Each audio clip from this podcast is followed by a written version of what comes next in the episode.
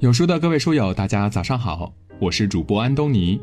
自律从小事儿做起，每天早睡早起，形成规律的作息，就是对人生最好的态度了。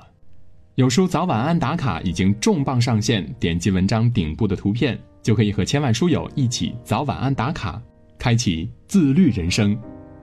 今天我要和您分享的文章是：腾讯、华为争夺华科博士，年薪两百万。孩子不读书，换来的是一生在底层。最近，华科博士毕业年薪两百万，被华为、阿里巴巴、腾讯争夺的消息在网络上不胫而走，引发强烈关注。华中科技大学光电国家研究中心的计算机科学与技术专业的一四级直博研究生左鹏飞，收到了华为年薪两百万元的 offer。他不仅收到了华为的邀约，阿里、腾讯、深信服均向其抛来了橄榄枝。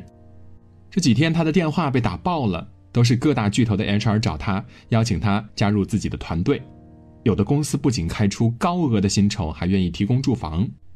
一般人需要奋斗多年都得不到的东西，这位博士一毕业就拿到手了，而且不是含着金钥匙出生的，而是自己扎扎实实奋斗得来的。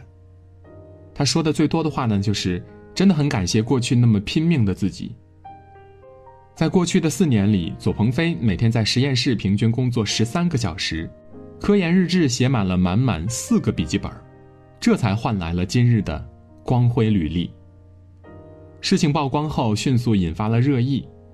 有的网友说：“我求职投了无数的简历，可是没有人愿意要，就算进了面试，也是战战兢兢，被人挑三拣四的。”还有的人说：“毕业后自己拿着五千的月薪，感觉生活好难呐。”没想到有的人一出来年薪就两百万，差距好大呀。心痛也好，祝福也罢，大部分网友都是很理性的，几乎是一边倒的为这些公司叫好。高水平人才就应该得到充分的回报，这是良性市场的规律，也体现了华为、腾讯和阿里巴巴对知识的尊重。为什么左鹏飞刚毕业就能拿到常人无法企及的高薪？你看他的履历就知道了。他一路都是在顶尖名校求学，在读博阶段有突出的科研成绩，而且成果还可以能够即插即用。阿里巴巴、腾讯和华为看重的不是他的背景，而是他在求学过程中所积累的创新能力和过硬的本领。在读书无用论、阶层固化论大行其道的今天，左鹏飞用亲身经历告诉大家：读书真的能够改变命运。对于我们大多数普通人来说，读书是苦，却是人生逆袭的捷径。初中的时候，班里有一个长得很帅气的男生，在学校一带很混得开，就是成绩不好。那时候呢，大家都忙着考取心里好的高中，在努力通过高考到大城市去，而不是窝在小县城里。可是他却不这么想，总是心不在焉的学习，然后出去玩我有一次就问他。你对未来怎么想啊？干嘛不考个高中呢？可是他说，反正成绩不好，我也没有心情读书。我想好了，先去读个高职，然后回来开个音像店卖 VCD。我朋友多，肯定很赚钱的。不用费脑子的事情比较适合我。读书太苦了，家人给我找的这条路对我来说相对容易一些。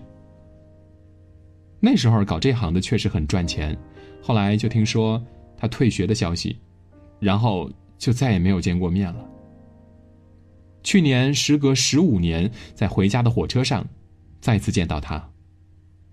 很长时间我都没有认出他来，直到他叫我。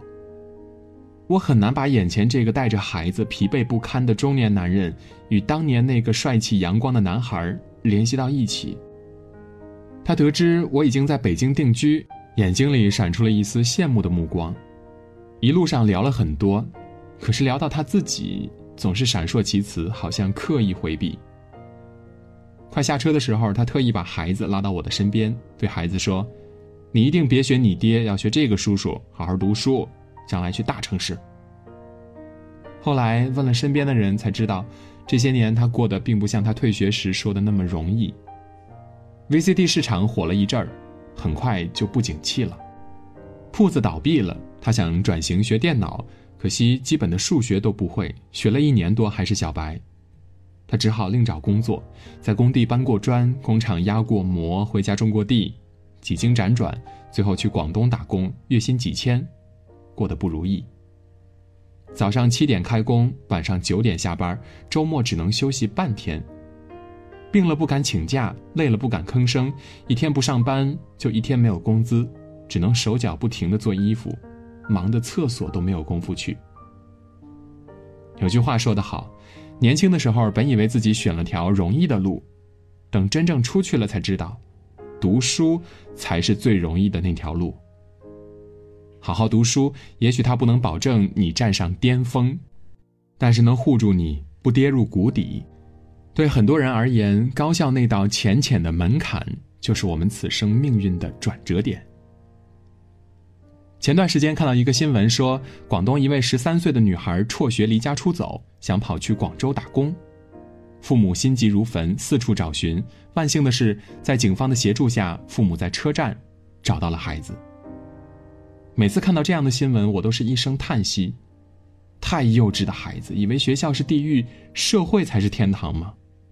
殊不知，社会的残酷超出他的想象了。他从来不去想，一个十几岁的女孩没有学历、没有技术，什么都干不了，去了城市怎么生活呢？遇到坏人怎么脱身呢？文友于白说过一件事情：他们公司的市场总监康总，高中毕业以后也动过打工的念头。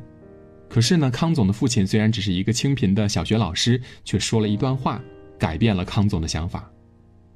孩子，把你从小学供到大学要十好几年，如果不给你读书了，省下来学费有好几万呢。加上你去打工挣的钱，正反能有三四十万吧。当我和你妈不图这钱，我们再穷再苦也要供你读书，只有这样，你的将来才不止挣一个三十万。今天，康总坐在办公室里指挥部门工作，年薪已然三十万了。所以说，读没读过书，眼界格局是不一样的，底气也是不一样的。知乎上有一个提问说：那些出身底层的孩子，假如当时没有考上九八五二幺幺，会损失和错过什么呢？有一个六点七千的高赞回答，其中两句直击人心。这个社会正在经历你跑步都跟不上的时代，而你可能大把时间正在荒废掉，而读书可能是这个世界上你能抓住的为数不多的能够提升自己生活圈子的方式。人类社会在本质上是由一个个的圈子组成的，圈子之间有着森严的门槛儿。做 A 三八零头等舱的人心血来潮也可以去做做中巴，可是大多数坐中巴的人恐怕不会有机会坐上。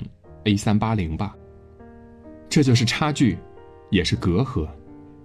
在圈子与圈子之间，只有非常狭窄的缝隙可供流动，也只有屈指可数的手段，可以让你在有限的时间里实现圈子的跨越。读书只是一张大门的入场券，让你至少有资格和出身比你好的人有认识的机会，甚至同台竞争。读书是辛苦的。也无法立刻变现，但在未来你会发现，所有为读书付出的辛苦，也许能给你一次跨越阶层的机会。曾在网上看到一段话，很有感触。孩子，为什么我要你用心读书呢？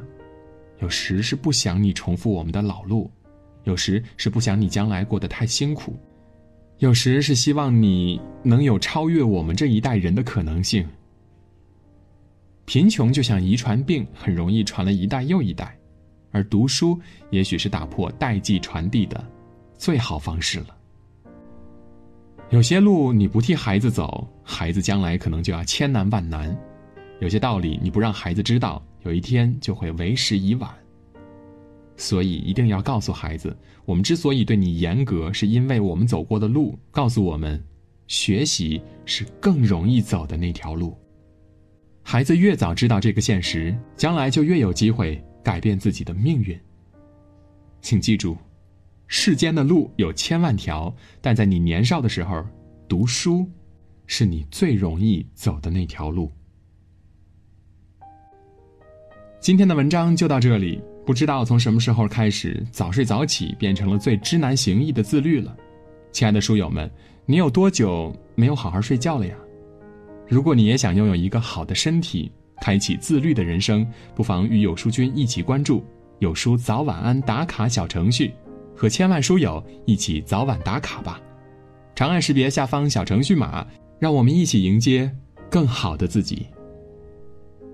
腹中有书气自华，读一本好书，品一段人生。长按扫描文末的二维码，在有书公众号菜单免费领取五十二本好书，每天有主播读给你听。如果你喜欢今天的文章，记得在文末点个再看，或者把文章分享到朋友圈，让更多的朋友和有书一起成长。